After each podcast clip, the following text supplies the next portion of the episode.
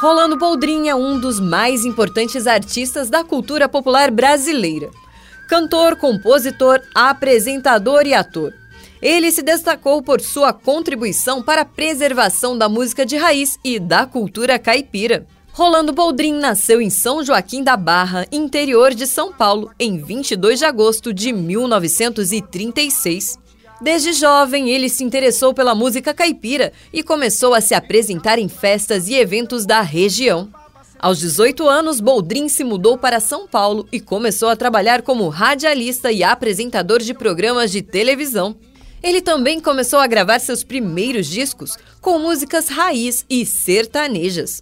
Ao longo de sua carreira, Boldrin gravou mais de 30 discos e compôs algumas das músicas mais conhecidas da música popular brasileira, como Vide Vida Marvada e Deus e Eu no Sertão. É que a viola fala alto no meu peito, mãe.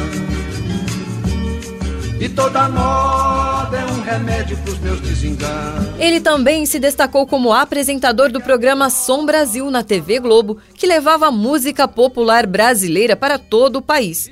Além disso, Boldrin apresentou outros programas como Senhor Brasil e Viola Minha Viola na TV Cultura. É muito comum isso aí. Teve um que no, no, na hora do melhoral, ele enrolou a língua e falou: Para a tua dor de cabeça, tome melhoral.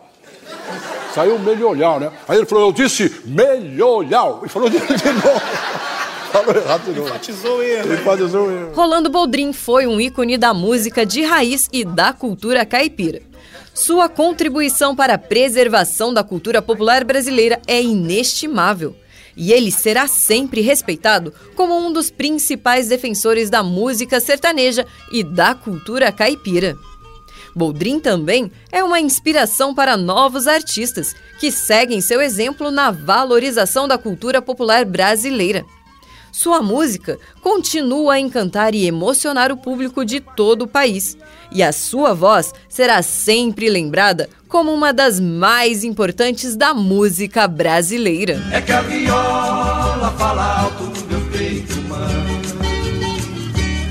E toda é um remédio pros teus desenganos.